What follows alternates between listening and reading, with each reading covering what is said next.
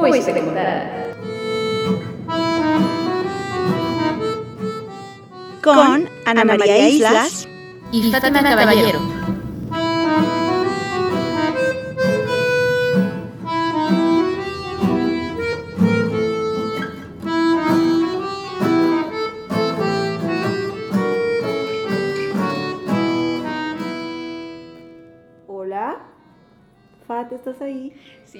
Estoy enfrente de ti justamente. Sí, estás enfrente, ya sé, pero más bien le hablaba a la gente que ya quizás se conectó con nosotros o no nos está escuchando. Estoy nerviosa, Fat, estoy nerviosa, debo decirte, hay nuestro primer podcast. ¿Por qué estás nerviosa, Anime? Pues es viernes 13 y pues ya como que históricamente, por eso que nos gusta la historia, históricamente pues dicen que es una fecha de mala suerte, ¿no? Sí, bueno, a ver, este, ¿eres gringa, mi querida Aniem? Parezco gringa, debo decirlo, debo decirlo, pero Ese metro y, ese metro y medio lo respalda. medio lo respalda. Puedo ser gri- gringa de Texas. Podría ser, podría Sí, ser. una chiquilla. No sé, es como estamos tan influenciados por Hollywood y Jason y la sierra eléctrica y la máscara que, que cada vez que uno piensa en viernes 13 es como, qué miedo, Uh, algo va a pasar, miedo. algo va a pasar. Sí, pero bien lo dices, o sea, este, estas supersticiones construidas por Hollywood que nos llegan aquí a México y al mundo, este, a veces no podemos escapar a ellas, pero más bien, más bien, fíjate en la fecha de hoy, eh, no sé si te has dado cuenta que en México y en otras partes de, Centroamérica, pero bueno, en México, ¿no? Más que el viernes 13, hay un día que es el martes, el martes 13, que ese sí se considera de mala suerte, de mal augurio. También lo dicen, martes 13. Y además, hoy es 13 de agosto y se mezcla con el viernes, yo creo por eso mi nerviosismo, pero estamos a 500 años de un hecho eh, traumático. traumático que, que justo fue el que hizo que esta superstición aquí tenga que ver con el martes y no con el viernes. Entonces, este es un bonito día, porque sí, que en efecto, est- estamos mezclando dos, dos este, supersticiones muy diferentes, pero sí, a nosotros nos correspondía el martes 13 o el 13 de agosto de 1521. Yo no sé si los que nos están escuchando ya saben qué pasó, quizás sí, porque han estado bombardeando por todos lados esta fecha, entonces, tú sí sabes, ¿verdad, Daniel? Sí lo sé perfectamente bien, yo leo mucho los periódicos y sigo el Instagram. Me da gusto. ¿Sabes qué es importante, Fátima? Que a partir de esta fecha, eh, a partir del 13 de agosto de 1521, se empezó a contar la historia de México a través de esta especie de quimera de hispanización, de traer a Europa a América, y sobre todo se empezó a contar por hombres blancos, europeos, ¿Católicos? católicos privilegiados, ¿no? Entonces, a partir de ahí, ahora sí que empieza, empieza gran parte de nuestra historia, de esta implantación española, de esta forma de vivir. Y este podcast quizá es un, es un intento de, de querer compartir con ustedes la, la historia de México desde un punto de vista pues distinto, al menos empezando porque las dos somos mujeres, Exacto. eh, jóvenes. Millennials. Millennials. Y, y- y bueno, partiendo de ahí, gracias por estar con nosotros, por, por conectarse el día de hoy a nuestro podcast llamado Uy, si te contara. Uy, si te contara. Porque, uy, si les contáramos todo lo que, lo que viene a nuestra mente cuando hablamos de estos eventos que repiten y repiten en los, en los libros de texto, ¿no? Este, y sí, esto, esta, la intención de hacer este podcast es justo romper esos, esos lineamientos que nos dan desde el kinder, ¿no? Ujú. o, o desde la historia oficial y toda esta parafernalia que existe, ¿no? En, en, pues, por conmemorar 500 años de algo, de qué, ¿no? Pues vamos a hablar de todo eso. Vamos a hablar de todo eso, Fat. Y además, pues ya estoy ya más tranquila, ya resignificando un viernes 13, eh, en, ese- en este caso viernes 13 de agosto, eh, para, para empezar a hablar de lo que sucedió hace 500 años, que fue la caída de México Tenochtitlan, que hasta donde yo entiendo era la sede del poder político mexica, de este imperio, que luego le dicen aztecas, na, na, na. Primero hay que partir, Fátima, porfa, en identificar si era mexica o aztecas, que seguramente muchos ya lo saben, pero otros no, entonces hay que dar chance a los que estamos aprendiendo. Sí, ¿no? no, muy- muchos no lo saben, de hecho, no nada más. Yo, yo siempre digo que, que aztecas es el genérico que usan eh, los, los turistas, ¿no? Eh, poco informados. Ujú. O, o mal informados, porque desgraciadamente de pronto todo esto que circula en, en los centros turísticos y se proyecta al extranjero, pues mal informa, ¿no? Entonces, eh, no sé si has visto eh, que la otra vez estaba en Chichen Itza, hace poquito, este, que es un Disneylandia, por cierto, casi, un Mayalandia, pero bueno. Y hay unos souvenirs que mezclan la cultura maya con, con el, la piedra del sol, ¿no? Que es meramente mexica. Este, entonces son, son cosas muy interesantes. Lo menciono porque para los extranjeros de pronto es todo, México es azteca, ¿no? Todo lo prehispánico es de aztecs. De aztecs, de aztecs. Este, cactus, sí. Sí, sí, sí, y entonces Tenochtitlán, Teotihuacán, Tula, Montalbán y, y Chichen Itza, Palparejo son aztecas. Pero bueno, ¿qué son los aztecas? Para ellos es potato potara. Exacto. Realmente Tenochtitlan, o sea, sí, sí, sí podemos se les conoce como aztecas, pero más bien el, término sería mexica. Este porque, bueno, tiene que ver con una identidad que responde a mil cosas, ¿no? Religión, etc. Eh, pero ¿por qué aztecas? Porque, bueno, se supone que vienen de un lugar mítico que se llama Aztlán. Entonces, eh, si usamos ese término, bueno, sería para las, los grupos nómadas que venían, estos grupos que se venían desplazando del norte hasta hacia el centro en el postclásico, antes de fundar lo que fue la Ciudad de México, Tenochtitlán. O la Ciudad de México, Tlatelolco también. Sí, porque habían dos, entiendo que México Tenochtitlán, México Tlatelolco, una misma cosmovisión, un mismo origen eh, en la cuenca de México, ¿no? Que básicamente es lo que ahora conocemos como la CDMX. Exacto, la CDMX. Nuestras 16 delegaciones y, la zona conurbada. Sí, no, y bueno, y realmente lo que era México Tenochtitlán y México Tlatelolco, más que todas las 16 delegaciones, eran pues la delegación, bueno, perdón, la alcaldía Cuauhtémoc, ¿no? Alcaldía. Este, básicamente, digo, pues, un poquito más pero ahí está el, corazón de este, de, este, de este centro de poder, ¿no? Esta triple alianza, que es la que existía aquel, aquel 13 de agosto de 1521, ¿no? Todavía. Oye, Fad, ¿poder entender un poco? Me gustaría profundizar y, compartir con, con, los que, con los, las y les que se han conectado para escucharnos. Eh, ¿Cuál era el contexto? ¿Cómo, ¿Quiénes habitaban México, el territorio en sí? México Tenochtitlan, ¿cómo estaba el contexto? ¿Qué, ¿Cuáles fueron los, los, factores que permitieron que ese 13 de agosto de 1521 pues empezara el, el, desgrane de, de, todo lo que sucedió eh, en nuestro territorio y que derivó en lo que pues, ahora eh, estamos nosotros construidos ¿no? en, en, la actualidad? ¿Cómo era? ¿Quiénes habitaban ahí? Me refiero en el sentido de cómo eran los mexicas, hablamos luego de, que si eran o no muy violentos o que se hacían o no estos sacrificios. O, eh, Pozolito de humano. Pozol, eh, todo esto, ¿no? O sea, ¿quiénes eran los mexicas y cuál era el contexto y, los factores que permitieron la caída de este poderío mexica, la civilización de este imperio, ¿no? ¿Qué pasaba ahí? Esa es una pregunta súper, súper importante porque justo por la intención del podcast es pues ver qué, qué, qué realmente pasó o bueno, no podemos saberlo realmente, quizá, este, pero sí darle otro, giro. Y sí, el contexto es muy importante para, para entender eh, cómo se dio esta caída, entre comillas, ¿no? de Tenochtitlán, del centro del poder político mexica. Este, a ver, tú me preguntabas qué había en México, ¿no? O sea, bueno, México, lo que hoy es México, eh, desde el norte hasta las colindancias con Guatemala, eh, pues no todo era Mesoamérica, y bueno, Mesoamérica, no me voy a meter en términos así este, eh, académicos, en otro, podcast, en otro podcast. En otro podcast, si quieren revisamos eso que, quizá vieron en la secundaria, en la prepa, o en la universidad, pero bueno, no importa. Eh, el punto es que en esa época, o sea, 1521 tal cual, de hecho, bueno, podemos decir desde el 19, que es cuando llega Cortés a, México, ¿no? no era nada más los aztecas, diaztecas, ¿no? no, había, había mucha, muchos pueblos, muchas urbes, muchas ciudades realmente, este, eh, incluso cosmopolitas. Eh, el cielo está tronando. Es que te digo, es viernes 13 de agosto. Estamos significando la fecha, pero... Exacto, ahí está Tlaloc. Está llorando. Tlaloc, Tlaloc de, era... Eh, ¿De qué civilización? Pues Porque tenía otros nombres. Sí. Cosijo...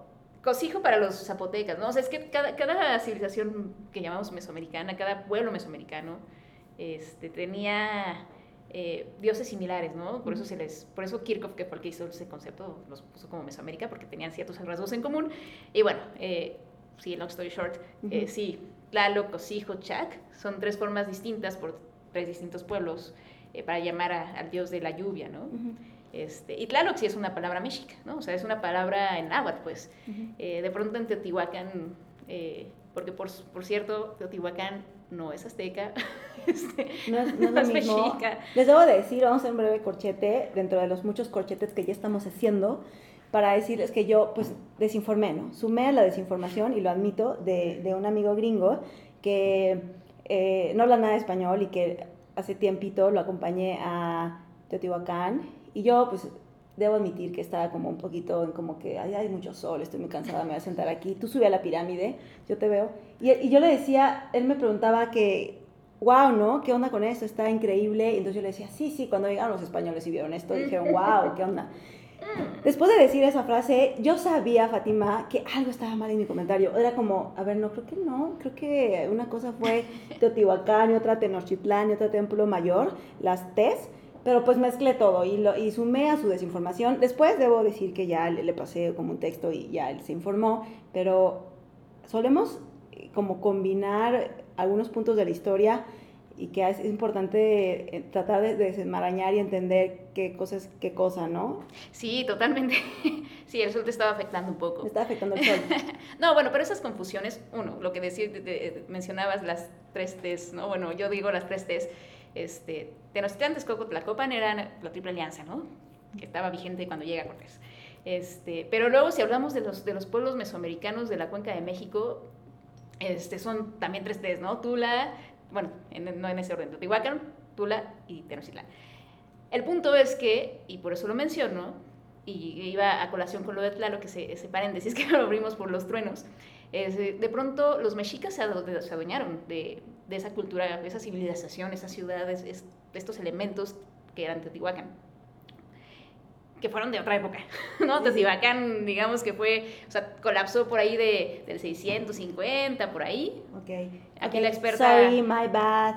Sí, este, pero bueno, pero insisto, no es, no es difícil confundirse, porque a fin de cuentas, eh, el hombre, el hombre, sí, bueno, aquí sí puedo decir el hombre como, como porque los que hacen la política de pronto sí son hombres, este, los, los seres humanos de pronto tienden a a escribir la historia de acuerdo con su forma de ver la vida, ¿no? Este, con intenciones ideológicas. Entonces los, mexicas tuvieron eso, se adueñaron de elementos de otras culturas para, para volverse como, eh, pues para reivindicar su poder, ¿no? O sea, para, para eh, legitimarse, pues. pues. Bueno, por eso, pero son cosas diferentes. Y sí, justo que este, este dios de la lluvia, pues el nombre es dado por estos pueblos nahuas, que no eran los mismos de Teotihuacán. Eh, aclarado ese punto, aclarado ese punto, el poderío mexica entonces se adueñan de, digamos, son, son los meros, meros petateros. Sin embargo, había otras civilizaciones, otros eh, indígenas que estaban opuestos.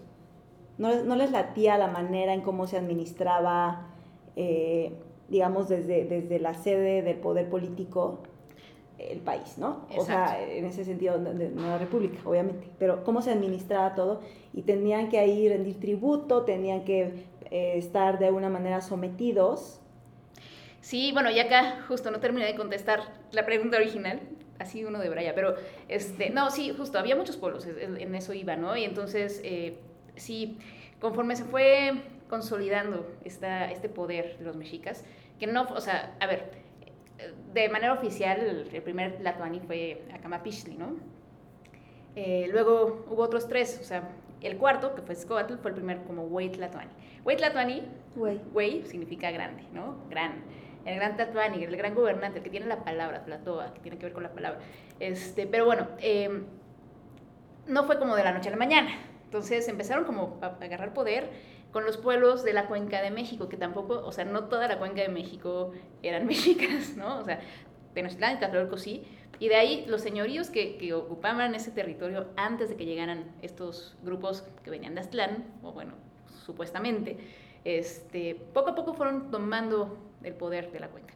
Ya con Izcotl y la alianza con Esahualcoyotl, ya después les contaremos, uy, si les contara, que será después, pero este, ahorita no hay, no hay, tiempo de ello, pero este, ya con esa alianza se consolida como el poder y poco a poco van, van eh, expandiéndose militarmente. Ahora, ¿qué querían? Bueno, obviamente tributo. Y aquí viene un, un, punto muy, muy importante, ¿no? El tributo, porque luego se habla de que los españoles nada más sustituyeron el tipo de tributo que pedían los, los, de la Triple Alianza a todos los pueblos mesoamericanos. ¿Quiénes eran esos pueblos? Los mayas, no los de la península. O sea, los de mayas de la península no estaban sometidos a la Triple Alianza. No, ellos eran otro rollo. Ellos estaban ellos ya estaban a punto de irse al, espacio. Ellos evolucionaron a ese nivel. No, todo, vez informando, no es cierto, no, es cierto. No, sí, bueno. E-, ese, Pero los mexicas sí tienen un poderío incluso hasta Centroamérica, o sea, hasta lo que conocemos. Sí, por ahí expandieron. Sí, por ejemplo, el agua Titlán, ¿no? es, esta palabra Titlán es, es una palabra de, de origen náhuatl, ¿no? Eh, cuando Guatemala, en Antigua Guatemala. Exacto. Esos son los mayas que sí, sí fueron eh, dominados o que sí daban tributo a la Triple Alianza. Los del norte, o sea, los de la península de Yucatán, no, esos en otro rollo. Este, ¿Quiénes más? Bueno, pues estaban por ahí todos los pueblos de Oaxaca, ¿no? Este, que eran muchos. Ahí también había otro, otro tema con los señoríos, por ahí estaba un personaje, este, Ocho Venado Guerra de Jaguar, que igual en algún momento podemos hablar de él. Este, también había todo otro rollo en, en, la zona oaxaqueña. Estaban los, los, totonacos de Veracruz, que esos son clave para entender la conquista, justamente, ¿no? Eh, la cultura totonac.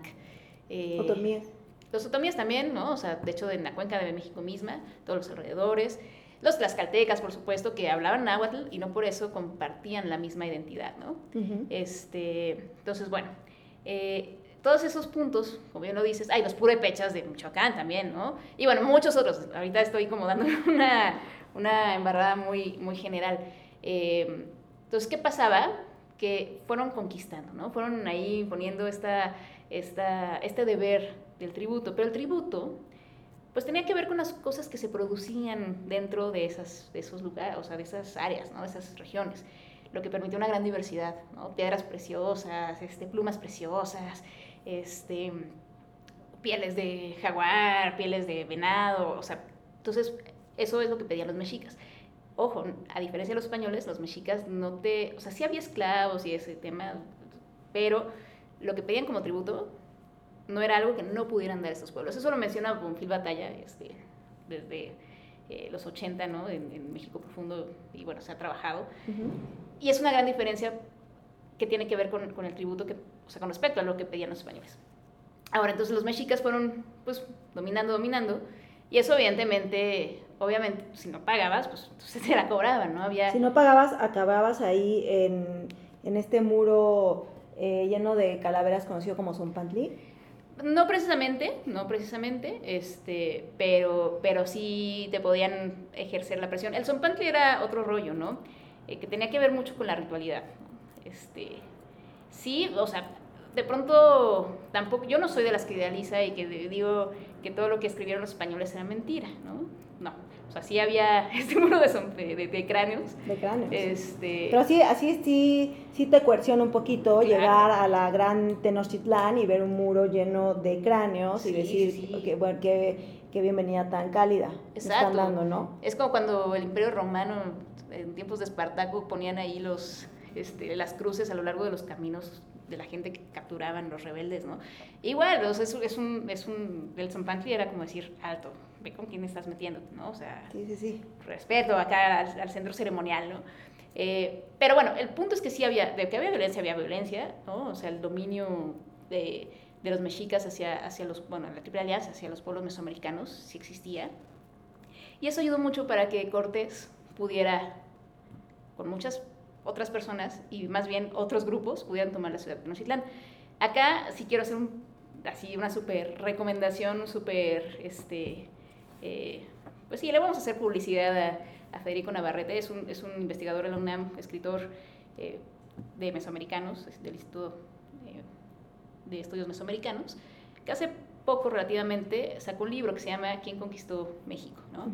Y justo él habla, revisa estas, estas otras estas otras visiones de, fueron los españoles. ¿Tú qué opinas? A ver, a ver, Aniam, ¿tú, ¿tú qué opinas? Yo opino que fue una guerra civil aprovechada por unos impostores.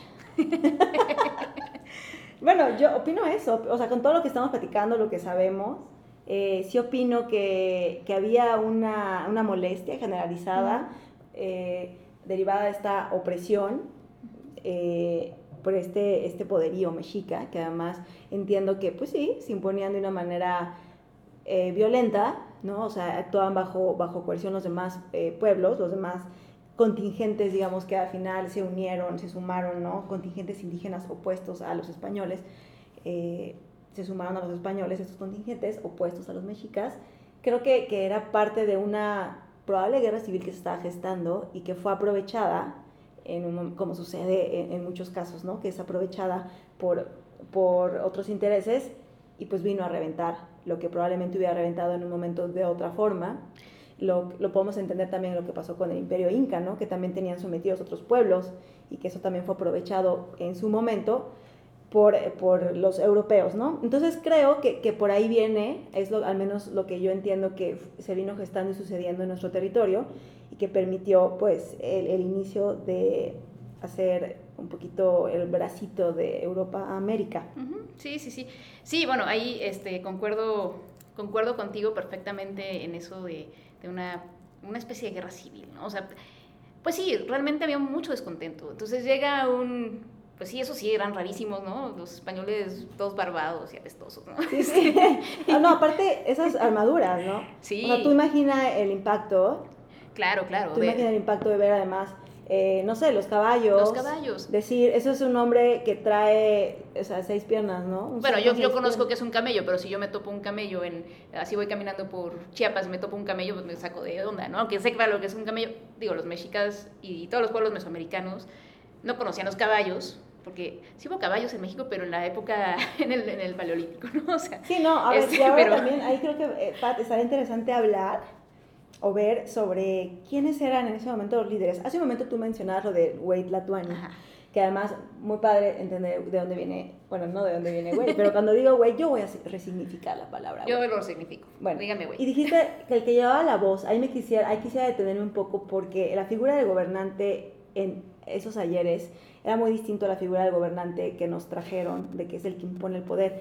Y quiero recalcar lo de la voz, porque llevar la voz de tu pueblo es muy distinto a imponer lo que quiere el pueblo según tu interpretación o imponerlo desde otro punto. Entonces decir que un Wet Latuani es el que lleva la voz de todos, se me hace algo increíblemente bello y una responsabilidad enorme.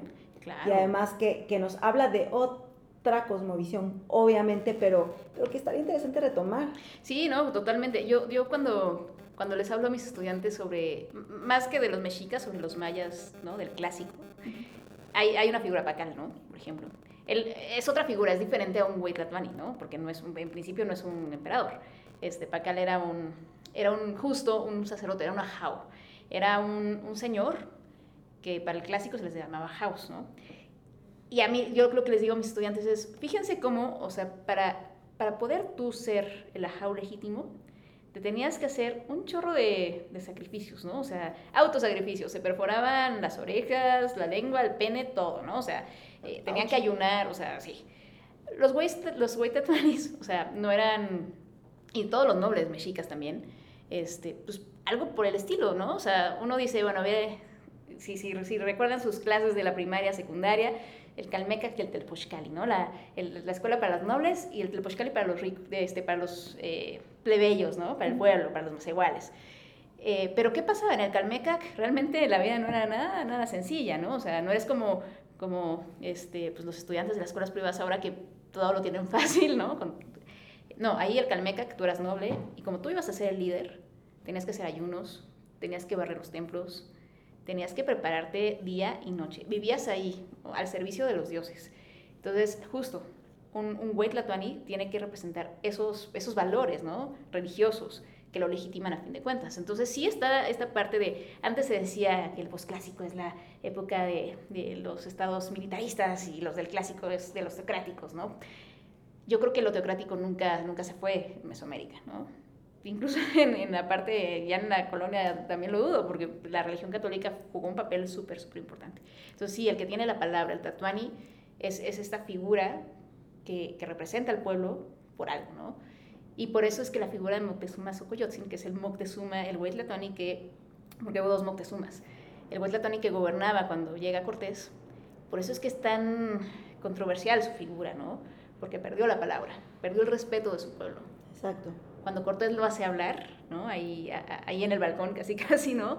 Dile a tu pueblo que se calme y el pueblo, ¿qué pasa? Que lo abuchea, lo padrea y, entonces entre todos lo mataron y él solito se murió, porque no, no queda claro si lo mató una pedrada de los... e, Esa es una cita que, que tomo de un artículo ahí de, de, de Arqueología Mexicana, pero este, sí, no, no queda claro si, la si murió por la pedrada, si lo mató Cortés porque ya no le servía, o si él se suicidó debido a, a tal, a, a tal trauma, ¿no? De ya no tener ese, esa voz, ¿no? Sí, que, que es muy importante, ¿no? Y quizá, no sé si por ahí, de por ahí vendrá esto que tenemos mucho los mexicanos del honor a la palabra. No sé, no sé, estoy aventurándome a decir algo que quizá no, pero creo que era- es muy importante destacar el tipo de gobernantes que eran en esa época y luego post conquista. Ahora, la figura eh, Fátima de Cuauhtémoc, el águila que desciende.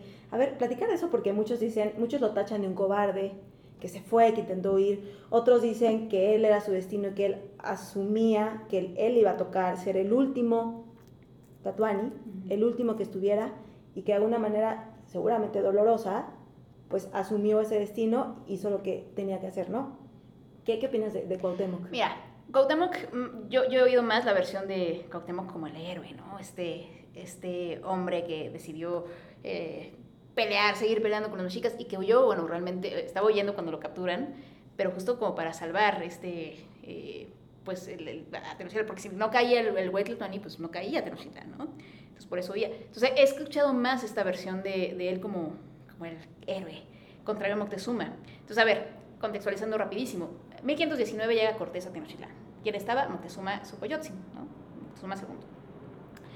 Después de todo este caos, ¿no? Eh, Desgrane. 1520, este desgrane, este, la noche triste, la famosísima noche triste, que también ya le están cambiando el nombre, ¿no? Este, ¿Qué le están diciendo ahora? algo como la De noche... reflexión. No, la noche feliz, porque, porque justo es la noche triste para los, para los españoles, pero realmente fue una noche de gloria para los mexicas, ¿no? Entonces ya le están cambiando el nombre, no recuerdo qué, qué palabras exactamente, exactamente están usando, pero bueno, ya se la cambiaron, o se la quieren cambiar al, evento histórico, al hecho histórico. Pero bueno, después de eso se destituye, bueno, muere Moctezuma, se quedan sin Tlatoani.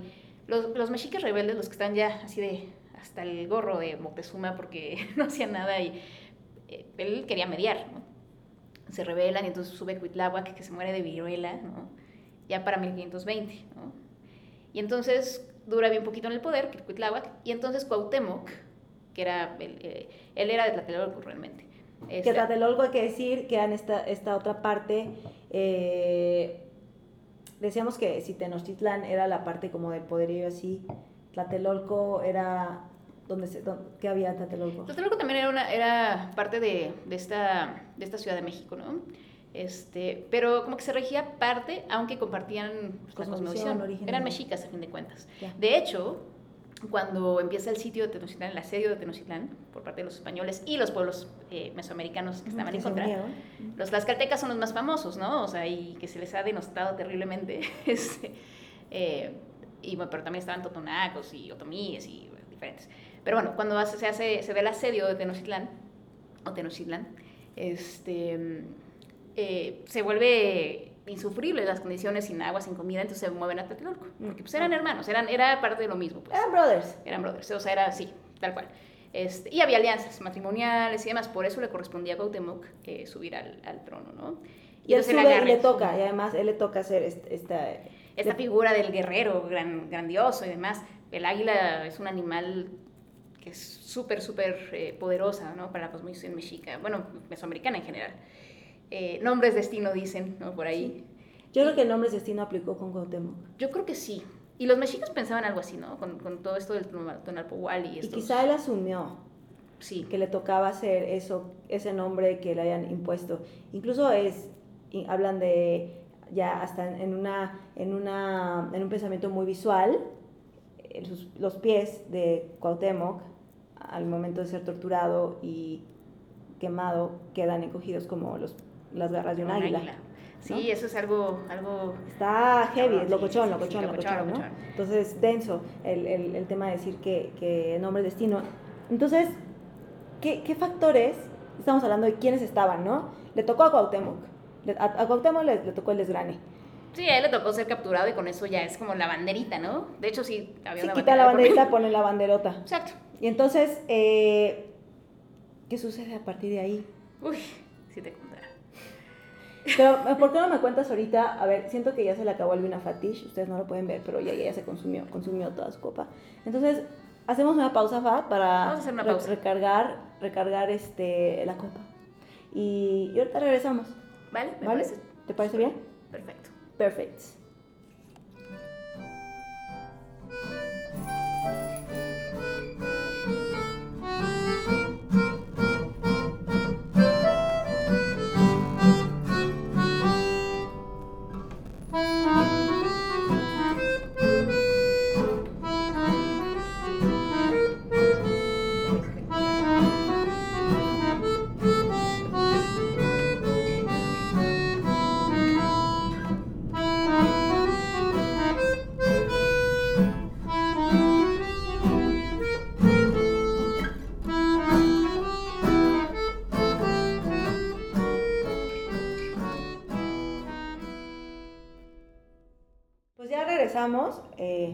Gracias por seguir con nosotros, por seguir eh, escuchando y platicando de, de la historia de México. Eh, pues hay que decir como, de- no que no haya habido algo antes, obviamente, sino desde, desde lo que nos empezaron a enseñar, ¿no? Y de dónde partió eh, gran parte de lo que somos, y no como que todo lo que somos, en, en un sentido de la identidad, de nuestros traumas, de nuestros conflictos, de nuestros complejos también, Fátima. Ujú. Y hay que, hay que ubicarnos un poquito. Ya dijimos que México Tenochtitlan era la sede de este gran poderío mexica. Eh, habían otros pueblos que estaban inconformes con cómo se habían manejado eh, los mexicas, que básicamente pues, se habían apoderado de gran parte del territorio, pedían tributo, era, era la dinámica social que se estaba registrando en esos años y que además, bueno, puede ser, está- estuvimos un poco comentando que pro- por- probablemente está gestándose o era el semillero de una guerra civil que fue aprovechada por los europeos. Pero para entender el 13 de agosto de 1521, es importante, Fátima, retomar lo que ya más o menos comentamos antes del corte, que fue la noche triste, por ahí lo dejamos ver, eh, o, lo, o lo mencionamos de una manera muy, muy superficial, pero entender qué pasó en mayo de 1520. Vale, vale, vale. Y hablé como española porque, Porque estás contagiada del espíritu. claro, claro, el espíritu. Estamos aquí llamando a espíritus. Atonativo Pedro Alvarado, que se- fue, fue la figura de ese, de ese, de ese día, ¿no? Fue el protagonista Pedrito Alvarado, que vamos a decirlo, tenemos que mencionar que en otro podcast vamos a hablar de él, porque dicen Fátima que era guapo. Era guapísimo. Según las fuentes, según las fuentes, Según las fuentes, tiene fama de que era, de era, era tan guapo como, como malévolo y sanguinario. o sea, Pero dicen que era un, un güey. Este, un güey atractivo. No, pues habría, me encantaría ver una foto. ¿Y sabes qué, Ana? Estaba, estaba pensando, bueno, no, tú y yo lo sabemos, hay otra figura de la que no hemos hablado, muy a propósito, porque va a ser la cereza del pastel, y yo creo que vamos a destinar todo un, un- un episodio de este podcast a ella. Este, que si a mí me preguntas, hace rato decía, bueno, ¿qué, qué pasó? ¿Quién conquistó México? ¿no? Si me preguntas, yo sí soy Team Malintzin. O sea, Malintzin conquistó. Yo soy Team Malinche, Malintzin, Doña Marina, como la quieran llamar. Fue la con- verdadera conquistadora. O sea, ella conquistó y lo la apañaron. Exacto. Le quitaron el mandado. Y, y más que conquistar fue justo liberar, ¿no? O sea, eh, fue, fue, yo lo veo así, ya lo hablaremos en su momento. Este, pero ella fue clave en este proceso. O sea, dices que Malintzin liberó a México del poderío mexica. No digo que lo haya liberado, pero yo creo que sí fue su intención, ¿no? En algún punto. Sí. Este, o en todo, todo, todo el proceso. Ya hablaremos de eso. Eh, la menciono porque, bueno, eh, nos íbamos a remitir a 1520, esta, este famoso episodio terrible de la fiesta de Toshcatl, ¿no? El. Templo Mayor.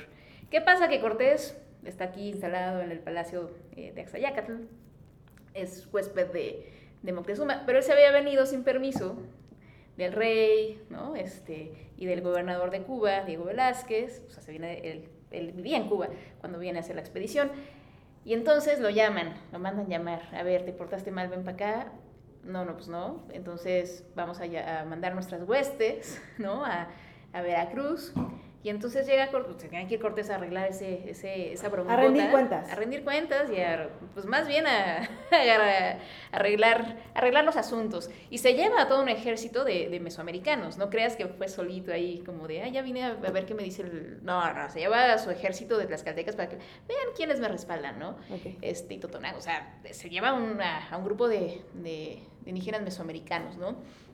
Y entonces, mientras tanto, mientras él se va a hacer sus... ah, ¿A quién el le encarga el changarro? le encarga el changarro a Pedrito de Alvarado. ¿no? Muy. Tonatiu le decían, justo en este ánimo de, de- ¿Sol? Sí, de que era. irradiaba. Irradiaba- No, dicen eh, que era muy sí, bueno, Siento ¿no? que era Leo, siento que era Leo. ¿Era, Leo? No sé, fíjate. Hay que verlo cuando nació. Hay que ver cuando nació. Lo, vamos- de todo eso hablaremos en ese episodio destinado a, A Pedro de Alvarado. a Pedro Alvarado. Y, y a su esposa, es- Beatriz de la Cueva, que bueno, ya, ya, ya veremos. Pero bueno, este. ¿En qué estaba? Ah, bueno, entonces deja encargado, le deja el changarro a Pedro Alvarado. Y Pedro Alvarado, eh, pues dice, ya, pues vamos a, vamos a aprovechar que, que no está. No, bueno, no fue así. Ellos empiezan a celebrar esta fiesta, que es la fiesta de Toshcatl. Los era una mexicas. fiesta religiosa, los, los mexicas, de acuerdo con su tradición, pues sí había un sacrificio humano de por medio. Y entonces lo Se asusta, se nos espanta. Se nos espanta de la masacre, o sea, de, de cómo van a matar, hostias, cómo van a matar a, un- a una persona. Y entonces lo que hace es matar a cientos de personas, ¿no? Es así como de... O sea, digamos que, digamos que, que, que he overreacted. Pero cabrón. O ¿no? sea, Y- pasó que empieza la fiesta, esta, esta festividad, esta ceremonia, y él ve esa situación y se espanta y dice, no, no, no, ¿qué están haciendo? Sí, cálmense y pum, pum, pum. Básicamente, aquí estas dos figuras, Moctes- lo que era Moctezuma y Cortés, como que estaban en ese, esa onda de, bueno, a ver, vamos a negociar. Vamos a dialogar. Vamos a ser amigos. Quizá en una de esas cortes decía, ah, no, pues qué bonita ciudad, pues vamos a llevarla. Debe. No lo estoy idealizando tampoco. Pero Pedro Alvarado se ve que ya tenía ganitas Él tenía ganas de conquistar. de sangrita, ¿no? Pedro Alvarado, ¿recuerdas cuál era su función? ¿Él era quién? ¿El Él era- jefe del ejército? ¿Él era... ¿Quién era Pedro Alvarado? No, era, era uno de los capitanes, ¿no? Uno de los Este, capitanes sí. de Cortés. Sí, sí, sí. Eh, con Cortés venían pocos, pocos españoles de a caballo, les decían. Uno de ellos era Pedro Alvarado. De hecho, en- cuando toman una de las, de las victorias clave en este proceso de conquista fue la batalla de Centla, ¿no? ahí en Tabasco. En esa batalla, eh, digo, también exageran las fuentes, por eso las fuentes hay que, hay que tenerlas con muchas pinzas, pero bueno, por ejemplo, Bernal Díaz del Castillo dice que, que ellos eran 500, ¿no? De hombres eh, luchando. Y que, bueno, ellos, los mayas, eran 3000. Y que aún así les ganaron. Pero bueno, ahí, ¿qué pasa? Que Pedro Alvarado se supone que se queda en la retaguardia y entonces entra con su caballo. Y entonces los españoles, hostias, es Santiago Matamoros, ¿no? Santiago mata indios, ¿no? Y era Pedro Alvarado que llegó y sí, desconcierta a los mayas, ¿no? mezclando sí, ahí claro. una... La mezcolanza no nada más es de los mesoamericanos, también los, los españoles mezclaban un chorro de cosas. Tiene un secretismo ahí raro. Pero bueno, era un capitán, ¿no? O sea... Era un eh, capitán que entonces Cortés deja encargado, va a solucionar sus temas administrativos de que lo van a regañar y Pedro Alvarado ve esta ceremonia importantísima para los mexicas, overreacts y, y hace la matazón. Y entonces eso, entiendo que esa es la chispa, Fátima, que empieza el proceso de la caída de Tenochtitlan, porque entonces rompe con una, eh, una paz, si bien no pactada, una tregua no pactada, pero un poquito como de eso de cuando estás así como que quieres pelear, pero no, pero tú allá, pero yo así. Claro, sí había, sí había tregua, ¿no? A fin de cuentas, a ver, los españoles en, en, en Tenochtitlán no podían hacer nada, o sea, los suministros se los daban los, los mismos mexicas, ¿no? Claro, O sea, estaban en una tierra desconocida. Exacto. Y entonces esto, obviamente, sí es la chispa que alimenta esta indignación mexica de, a ver, ya Moctezuma se está tardando. ¿Qué onda con Moctezuma? Entonces vamos a exigirle que, que ya, lo que los mate, ¿no? O que, o que los, Corra. los corra, ¿no? Y además los caltecas que son enemigos, eran enemigos de los mexicas, este, y ahí, ¿no? Viviendo en- en- dentro de su ciudad. Sí era un tema, sí un tema. Entonces, con esta masacre, porque fue una gran masacre, o sea, cobarde a todo lo que daba, o sea, los mexicas realmente estaban en una fiesta. Y sí, estaban sacrificando a una persona. Eh, pero, ¿qué hace Pedro Alvarado? Sacrifica, mata, masacra a cientos de personas. Niños, mujeres, hombres, ancianos, a todos por igual, mientras bailaban, ¿no? Entonces, uno dice, o sea, ¿neta? Y todavía nos hacen creer, o sea, los españoles trataron de hacer creer que los mexicas eran unos Salvajes. salvajes. O sea, bueno, ahí hay, hay que reconsiderar eso. Y, bueno, pues de ahí parte, que regresa Cortés y de entonces todo el de todo ese desgrane, ¿no? Este, eh, y le pide a Moctezuma, oye, habla con, habla con tu pueblo, ¿no? O sea, sale a hablar con ellos. Y entonces Moctezuma sale, lo apedrean, posteriormente muere. Entonces se quedan otra, ellos sitiados en el palacio, ¿no? O sea, sin, sin agua, sin comida. Hostias, ¿qué vamos a hacer, no? Entonces tienen que huir. Porque ya los mexicas organizados, eligen a Cuitláhuac como su, su Tlatoani, este, pues ya, van por ellos, se ¿no? Nos muere y, de hecho salen corriendo y, eh, ubicas cómo era la Ciudad de México en Ochitlán, antes más o menos, el lago... No, o sea, no me tocó vivir ahí. sí, a mí tampoco, fíjate. Pero he visto mapas. Has visto mapas. Y, sí ve que hay un lago, claro, el lago. Claro, sí, eran canales y, bueno, los, los españoles cuando huyen este, pues tienen que cruzar el lago. Muchos se ahogan de que se estaban ahí apañando el oro y se lo metían en la ropa y entonces corren y se hunden y ahí quedan, ¿no? Entonces luego dicen, ¿dónde quedó el tesoro de Moctezuma? Pues debe estar ahí, ¿no? O sea, en, el lago, hundido. Este, entonces, bueno, pero Cortés, Malintzin, este, Pedro Alvarado y todos los capitanes, pues logran, logran sobrevivir, ¿no? ¿Y a dónde se van, Fatima? Se van hacia, hacia eh, Tacuba, ¿no? Okay. Y ahí está el famoso árbol de la, noche, de, la noche triste. Todavía lo puedes visitar, ya no está el árbol, nada más está como el tronquito seco ahí. El tronquito seco. Pero ahí está, y ahí se sientan a, dicen que a llorar, Cortés, ¿no? Pues sí, fue como la... A ver, uno, a ver, uno puede llorar de muchas, por muchas emociones, no, no meramente por tristeza. sí. Puedes llorar por un, un, una situación que, que, se avecina inevitable, ¿no? Quién sabe si él dijo, pues ya, ya valió, ¿no? Exacto. Y sí, sin embargo tenía muchos aliados, ¿no? Y realmente, o sea, realmente él era el representante de esos pueblos, meso, esos, sí, pueblos mesoamericanos que estaban luchando por una liberación, quizá esta guerra civil de la que hablábamos, algo similar, y la que hablaba y negociaba todo desde el día, no, no desde el día uno, pero a partir de, eh, poquito después de la batalla de Centla, que es donde llega a, sus manos Malin, Malintzin, este, pues es ella, ¿no? Ella es la que se encarga de, dialogar, de establecer estrategias. O sea, a fin de cuentas ella es la que conocía. Entonces ya dedicaremos a hablar específicamente de eso otro, otro episodio, pero realmente ella era la que, la que dio todo. Entonces, long story short, ¿no? Se van. Planean la estrategia. Planean la estrategia. Obviamente se organizan, obviamente construyen con, con materiales de aquí. Dicen que van por los barcos que habían barrenado en Veracruz, ¿no? Entonces traen todos esos materiales más otros, y, los pueblos de los alrededores les ayudan a construir barcos, y con eso sí tiene a Tenochtitlán. Y pasa lo que me comentabas, de que estaba sitiado, ya acercándonos al 521, al agosto fatídico 13. Eh, martes 13 de agosto. Martes 13 de agosto. Al menos en el calendario gregoriano, que es el que, usamos. ¿para Bueno, ajá, Ya hay mucho calendario. El caso es que todo eso, todo eso se fue gestando hasta que llega esa fecha y permite eh, pues la caída que le toca allá entonces en ese momento Cuauhtémoc, después de que Cuitláhuac muere de, de, viruela. de viruela. Que fue uno de los grandes, las grandes armas. También de pronto, a mí me choca, o sea, cuando les pregunto a mis estudiantes, a ver, ¿qué, ¿cuáles fueron las causas por las que eh, los, españoles conquistaron? Digo, se los formulo así porque así están los libros, ¿no? Eh, ¿Por qué se conquistó? Ah, porque tenían superioridad de armas. No, o sea, no.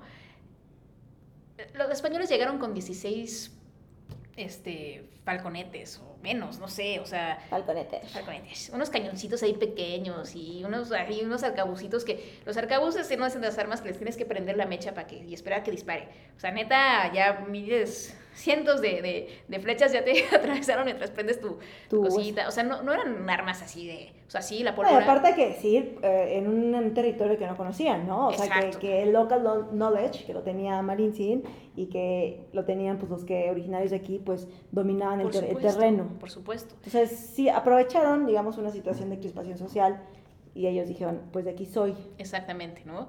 Y entonces, sí, eventualmente todo, todos estos elementos Sí, obviamente podían usar esta, esta, estos recursos que no había aquí, como la pólvora, este, y podían usar estos recursos, estrategias diferentes de guerra, eso sí, pues, pues aquí había ciertas estrategias seguramente, y ellos están ahí en otras, entonces pues el factor sorpresa, o sea, sí, digo, todo se conjugó, pero yo, yo creo que sí, yo os invito a todos los que nos están escuchando a que no piensen que los españoles sean superiores, ¿no? O sea, este discurso de la superioridad, que además fue enseñada por la misma historia oficial de México, ¿no? Pues sí, ¿quién contó la historia? ¿Quién contó la historia? Pues sí. De hecho, ¿quién contó la historia, no? Exacto. Por eso partimos de aquí, tú lo mencionabas hace rato, ¿quién contó la historia de México? Porque la historia de México, igual que la de otros países, por ejemplo de Estados Unidos, se cuenta a partir de, de estos procesos de, de, conquista y colonia, ¿no? Exacto. Entonces, las fuentes que nos llegan son escritas por hombres. Hombres, europeos, eh, católicos, eh, blancos. blancos. Claro. Entonces, ahora Fat, llegamos al 13 de agosto de 1521 y pues es, es la caída. Sí. El día que marca la caída de, del Huaytlatuani, uh -huh. Cuauhtémoc. De Cuauhtémoc, ¿no? Ahora, podríamos mencionar un poquito, eh, porque ahora que, que, decimos que hay, eh, hubo un conjunto de factores que beneficiaron, digamos que pusieron, alinearon los planetas para los, los es, españoles, eh, hablar de estos como eventos, sabemos que, que, que, los mexicas y otras civilizaciones también retomaban mucho el estudio de los astros, que tenían mucho estos eh, mitos, no sé si llamarlo como mitos, o estas ideas de, de, lo que iba a venir, de ahí lo que mencionábamos del no, mismo nombre de Cuauhtémoc, ¿no? Sim simbología, cosmovisión. Estas, se hablaba de que ya se veía la caída, que ya, que, que hubieron eventos. Sí. Que hablaban de que iba a caer. Sí, ahí están estos famosos, sí hubo estos famosos eventos, eh, los, los presagios, ¿no? Los presagios. Eh, que vio Moctezuma, se supone. Hubo varias, varios incidentes. Eh, de hecho, la, el, esta, este mito, esta leyenda más bien de la Llorona, uh -huh. viene de uno de estos presagios. Decían que, que, se oía a una mujer, a una cihuacuata, una mujer serpiente, y de pronto los códices la, la pintan ahí como una serpentita, como, como, con rasgos de mujer, este, que lloraba, ¿no? Y, y, que lloraba porque algo iba a pasar ¿no? uh -huh. a sus hijos, entendidos como pues, la, el pueblo mexica. Pero hubo otros eh, que, que, hirvió el, el lago y, y que eh, un cometa. Eso del cometa está súper interesante porque, este, a ver, el arma principal de los españoles, eso sí creo que, sí me quedo con esta, esta versión, ¿no? ¿Pólvora? No, la viruela. La viruela, o sea, o sea, ya españoles nivel arma biológica. Nivel arma biológica. Así, así de. No, no, ellos no estaban, no estaban con, con no, no, no, ya directo al arma biológica. No, oye, lo menciono ahorita que, que, decíamos de los presagios, porque una de las cosas que se vio es, es, un cometa, ¿no? En febrero de 2020, antes de que empezara la pandemia aquí en México, de COVID, de la COVID, este, yo iba manejando y de pronto, o sea, me toca un alto y era de noche, eran como las 8, 8 y media, no sé, 9, por ahí era este, viernes 13. Ay. No, no, no. Pero de pronto volteo, o sea, estoy viendo de frente y veo un meteorito, o sea, tal cual. No estoy exagerando, sí fue un meteorito, fue un pequeño, este, porque después obviamente lo busqué y sí, o sea, yo no lo pude grabar. ¿Qué sientes? ¿Que presagió la pandemia? A mí, a mí me pareció como muy... Simbólico. Muy simbólico. Salió o sea, ahí tu lado mexica. Mi lado mexica. Sí, sí, sí, salió ahí. Un mesoamericano, mesoamericano ¿no? O sea, de creer en que existe una correlación. Algo de los astros o de lo que pasa en el cielo con, con, con lo que nos ocurre, ¿no? En, en aquí.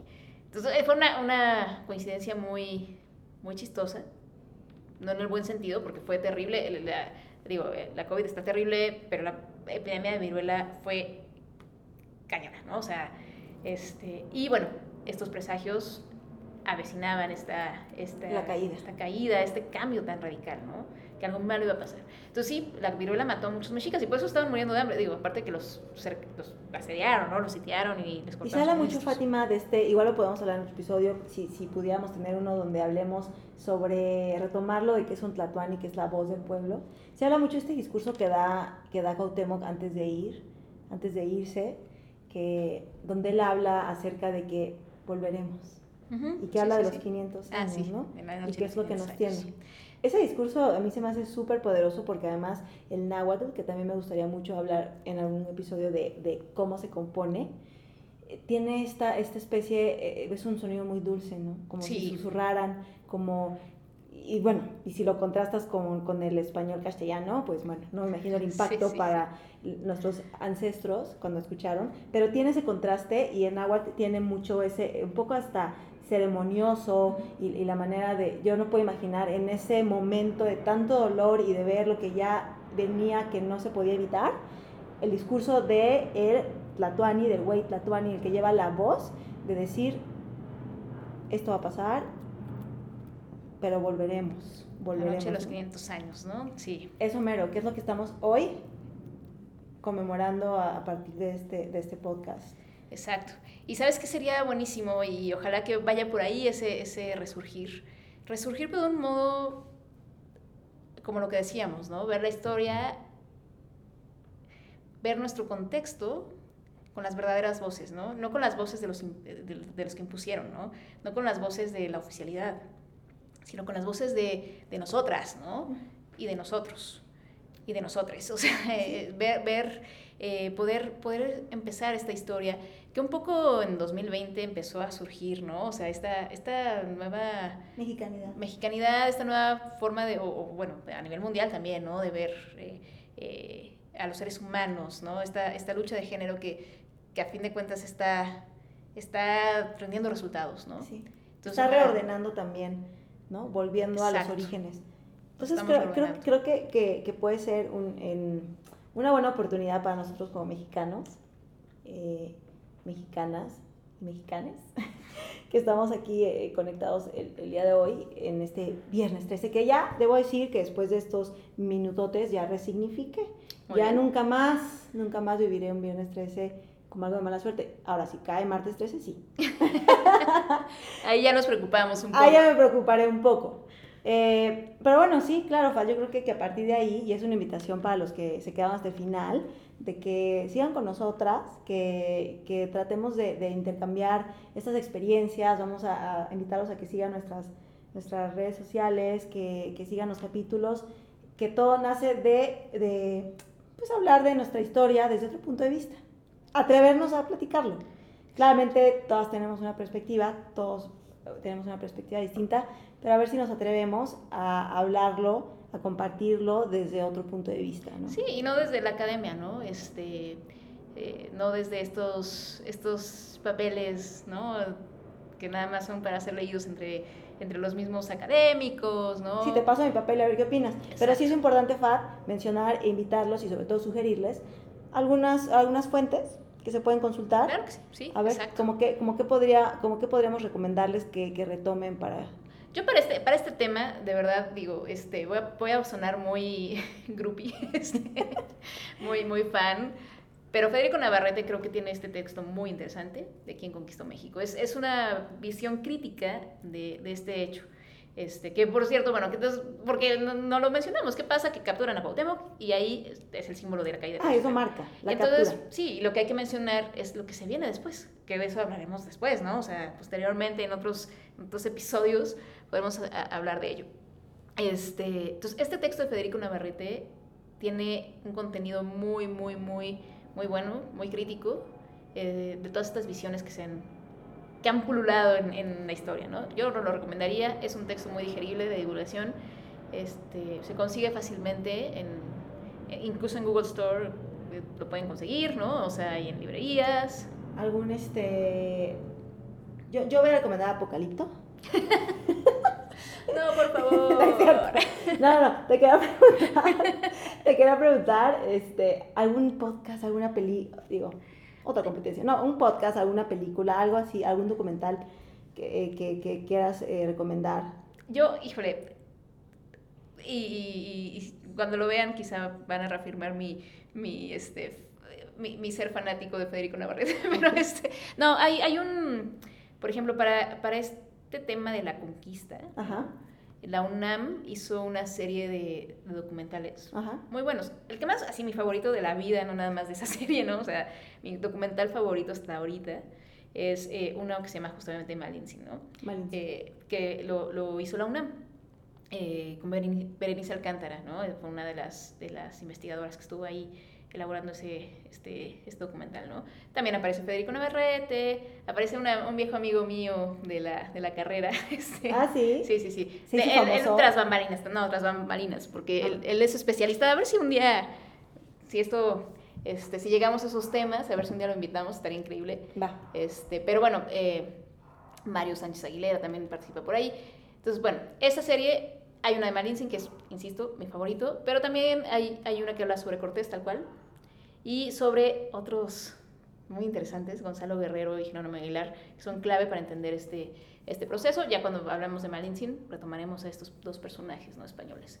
Se los recomiendo muchísimo. Y para reafirmar, para seguir con esta visión crítica, eh, pues un clásico de la antropología mexicana, México Profundo, de Guillermo Bonfil Batalla. Yo creo que eso es algo que estaría bueno que por ahí revisaran, ¿no? Los invito. Muy bien. Cordialmente. Pues aceptamos tu invitación. Perfecto. Muchas gracias por habernos acompañado en este primer episodio de Uy, si te contara, nuestro podcast, que es una invitación a, contar la historia de México, ya no desde hombres europeos blancos y católicos, sino pues, desde otra perspectiva. Eh, ¿Qué será? Mujeres, millennials, clase media, clase media, eh, feministas. Bueno, eh, nada, invitarlos a que, a que nos sigan y, y bueno, a que compartan este podcast si les gustó y sobre todo a, que nos cuestionemos, aprovechando esta fecha especial que marcó el inicio de lo que nos contaron desde chiquitos y chiquitas de la historia de nuestro país y de quiénes somos, cómo somos y por qué, para que entonces pues construyamos un pensamiento distinto, aprovechemos, hay que aprovechar ese empuje, ese momentum, como dicen. Ese momentum. Sí, ¿no? invitarlos a, siempre cuestionar lo que, lo que oyen, ¿no? Y, y sí, en posteriores, eh, hoy hablamos de hombres, ¿no? Justo por lo que mencionábamos de quienes escribieron estas fuentes históricas que nos llegan, pero justo la idea es, es romper con ello, ¿no? Entonces, ojalá que nos acompañen en siguientes episodios. Próximos episodios. Próximos episodios. Muy bien, pues disfruten su viernes 13. Cuídense con otra perspectiva, cuídense mucho con otra perspectiva y, nada, nos escuchamos próximamente, Fat, muchas gracias. Muchas gracias por invitarme a tu casa. Eres bienvenida, bienvenida. Saludos a todos y gracias por escucharnos. Nos, nos conectamos próximamente. Adiós. Adiós.